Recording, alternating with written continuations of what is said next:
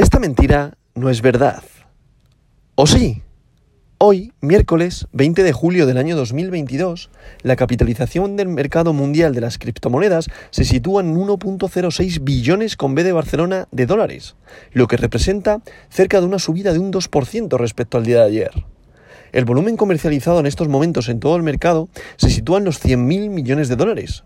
Y en estos momentos, el volumen total de stablecoins, es decir, recordad aquellas tipologías de criptomoneda que podéis leer o escuchar como stablecoin, que significa paridad a una moneda fiat, es decir, un Tether es igual a un dólar, un USDC es igual a un dólar, pues esta tipología de criptomonedas en estos momentos, las 8 y 22 de la mañana, horario de España, se sitúa en los 90.000 millones de dólares y el volumen total en DeFi es actualmente de los 8.000 millones de dólares. En cuanto a la dominancia del mercado de Bitcoin, está aproximadamente en los 42,10%, y en cuanto al volumen de Ethereum, se sitúa en 17,9%. Si hablamos del precio de Bitcoin, en estos momentos también estamos hablando de 23.548,73 dólares por unidad criptomonetaria. Lo que, lo que podemos comprobar es que se está cumpliendo lo que dije yo ayer.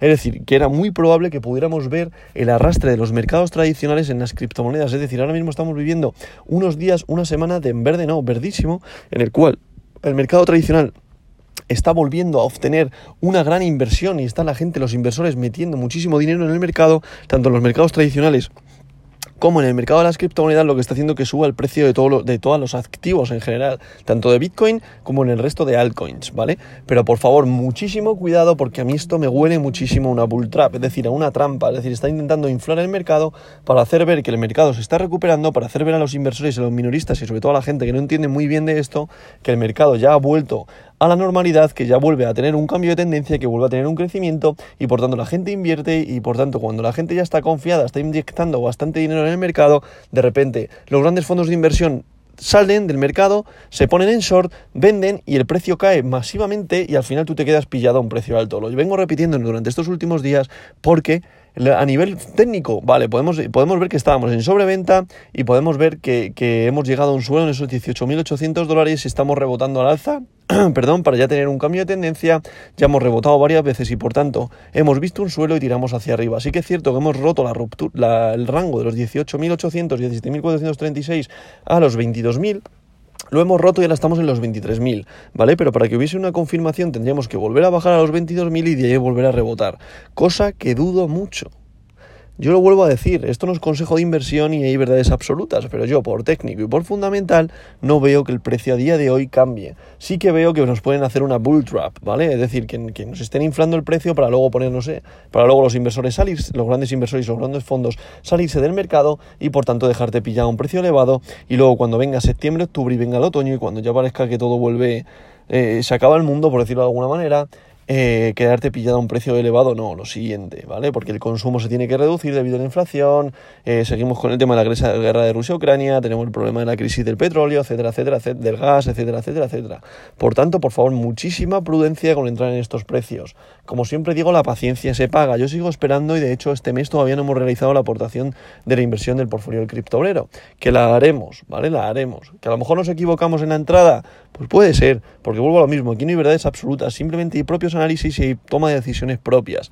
De momento yo os digo, yo no me he metido este mes en el mercado, debido a qué? A toda la incertidumbre que rodea y debido a los movimientos raros que está haciendo el mercado, sobre todo estos, estos ascensos de mercado motivado por qué, si no hay nada que diga que está mejorando el mercado, ¿vale? Entonces, por eso digo que hay que tener muchísimo cuidado, que es cierto que vemos rebotes, vemos impulsos alcistas, vemos mucha gente con ganas de hacer mucho dinero, pero por favor, muchísimo cuidado porque el mercado te gana. Como no ganes tú al mercado, el mercado te gana. Si no buscas tú la liquidez, la liquidez eres tú, ¿vale? O sea que hay que tener muchísimo cuidado con todos estos movimientos que tiene el mercado, ¿vale? En cuanto al precio de Bitcoin, pues eso que estaba comentando, al final hemos conseguido reventar los 22.000 dólares de resistencia, alcanzando los 23.000, como dije durante el día de ayer, que veríamos los picos en los 23.000. Hoy sigo diciendo que incluso podemos ir a buscar los 25.000 dólares, que veo que hay grandes movimientos en los cuales muchísimos fondos entraron en precios de 25.000 dólares y es muy probable que en estos precios haya ventas masivas para hacer caer otra vez el precio de nuevo abajo a los, a los 18.000 dólares, ¿vale? O 17.436.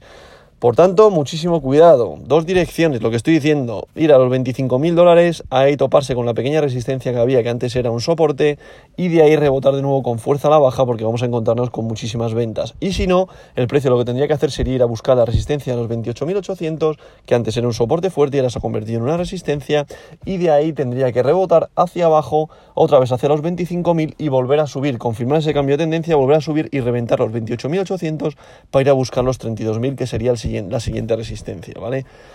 Por tanto, muchísimo cuidado, hay que esperar la direccionalidad que toma el precio y yo sigo diciendo lo mismo, no veo que el mercado esté recuperado, por tanto, paciencia, vamos a seguir comentando, vamos a seguir esperando cómo está el mercado y por tanto yo no me fío de este impulso alcista que está teniendo el mercado. ¿Que lo tenía dentro de mi análisis? Sí. ¿Que la probabilidad era muy pequeña? Pues sí. ¿Pero que puede pasar? Pues también, lo estamos viendo. ¿Pero que creo que ahora mismo aquí nos están engañando? También. ¿Que creo que va a venirse abajo? Sí. Por tanto, por favor, mucho, mucho, mucho cuidado. Dicho todo esto, pasamos con el top 10 de hoy, que en posición número 1 continúa Bitcoin, el rey de las criptomonedas, la criptomoneda de oro, BTC, con un valor unitario por moneda en estos momentos, las 8 y 27 de la mañana, horario de España, de 23.609 dólares por unidad criptomonetaria, lo que representa una subida respecto al día de ayer de un 0,63%. En posición número 2 se sitúa Ethereum, con su criptomoneda Ether, la criptomoneda de plata, con un valor unitario por moneda de 1.573,79 dólares lo que representa una subida respecto al día de ayer de un 0,66%. En posición número 3 continúa TT, recordad es una stablecoin paridad al dólar.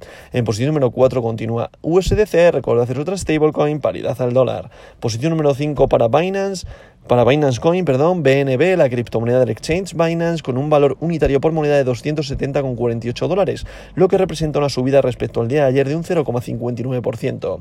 En posición número 6 se sitúa Ripple XRP, con un valor unitario por moneda de 0,37 dólares, lo que representa una subida respecto al día de ayer de un 0,64%. Recordad que en el día de ayer Ripple le quitó la posición a BUSD, que es otra stablecoin, y daros cuenta dónde está BUSD ahora. En posición número 7, no.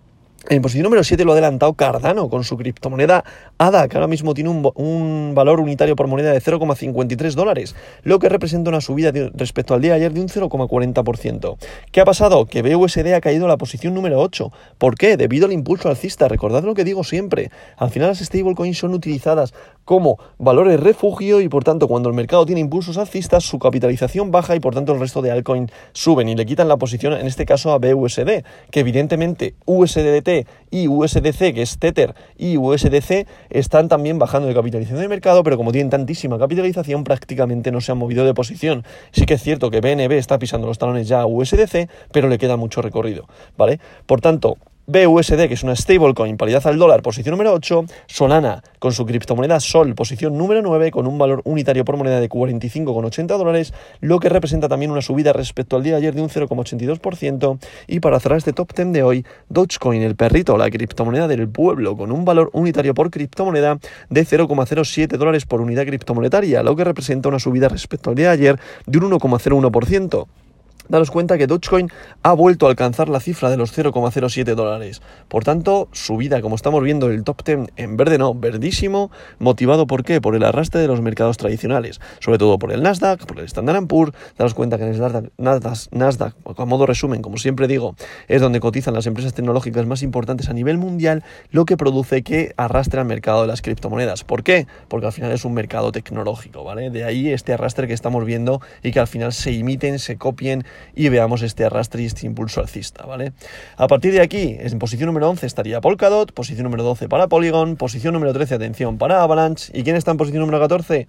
DAI. DAI ha caído a la posición número 14. ¿Quién es DAI? Otra stablecoin, paridad al dólar. ¿Por qué? Porque su capitalización de mercado ha caído debido al impulso alcista y aquellas personas que están invertidas en esta criptomoneda han decidido coger el FOMO de, de la subida y del impulso alcista, se posicionan en otras altcoins, por tanto, este valor refugio desaparece, me voy a las altcoin, aprovecho la tendencia y cuando vea que ya ha llegado a mi máximo, vendo y me vuelvo a DAI o me vuelvo a otra stablecoin. ¿Para qué? Para seguir acumulando, obtener un valor con paridad a mi, a mi moneda fiat, en este caso al dólar. Hablo en general, ¿vale? No de mí, que mi moneda sería el, euro, ¿vale? Hago lo que hacen los inversores y por tanto me refugio en el dólar, ¿vale? Con la paridad de una stablecoin, que es DAI en este caso, que es la que estoy comentando, ¿vale? Por tanto, espero que lo estéis entendiendo. DAI en posición número 14 posición número 15 para Sivita Inu, posición número 16 para Tron, posición número 17 para WBTC, posición número 18 para Uniswaps, posición número 19 para Leo y posición número 20 para Litecoin. Top 10 en verde, top 20 en verde también, por tanto, estamos viendo el impulso alcista que creo que ya está a punto de agotarse. Como mucho podemos ir a ver alcanzar el precio de los 25 mil dólares y rebotar de nuevo a la baja, en el cual se confirmaría que ahora mismo estamos en un momento de bull trap, es decir, que nos están haciendo una trampa.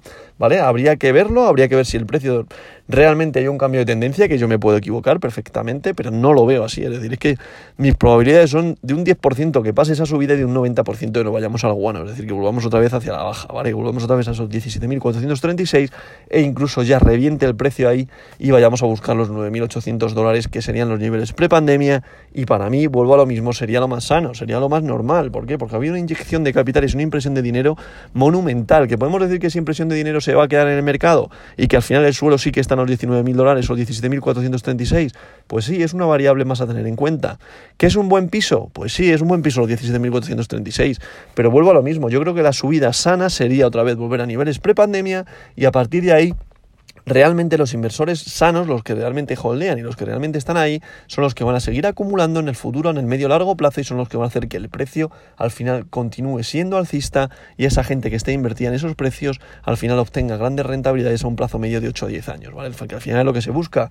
Yo como podéis eh, recordar, que siempre lo digo, estoy haciendo el portfolio del criptobrero con dos motivos. Uno, al final enseñar a la gente a invertir en soportes para que en el medio plazo, es decir, en los 8 o 10 años, obtenga grandes rentabilidades y dos, obtener un, em, un volumen de 0,10, un volumen no, al final un, una, una cantidad de 0,10 Bitcoin, ¿vale?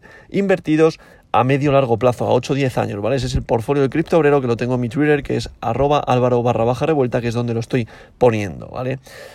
Ese es mi objetivo, ¿por qué? Porque los 0,10 Bitcoin, cuando Bitcoin llegue a alcanzar la cifra de un millón de dólares, yo al final tendré con esos 0,10 Bitcoin 92.000 euros en mi moneda, ¿vale? Hablando de, moneda fiat. ¿Que puede parecer una locura? Sí. ¿Que es probable? Sí. ¿Que es muy difícil? También. ¿Que llega a medio millón de dólares la unidad criptomonetaria? Pues fenomenal, tendremos 42.000 euros. ¿Que llega a 0, perdón, que llega a 250.000 dólares? Perfecto, pues veintipico mil euros. O sea, al final lo que buscamos son rentabilidades. No tirar de una bola de cristal y decir que va a llegar al millón de dólares sí o sí pasado mañana, ¿no? Porque eso es inviable, eso es imposible. Saber, me refiero, tener conocimiento. Y más a día de hoy. ¿Que en 8 o 10 años puede pasar? Perfectamente. ¿Que va a pasar a día de hoy? Absolutamente no. Por tanto, el mercado hay que estar informado día a día, que no te vendan la moto, que no te vendan, el, eh, que no te vendan humo. Y como siempre digo, a modo finalización ya de este podcast de hoy, esta verdad de hoy no es mentira.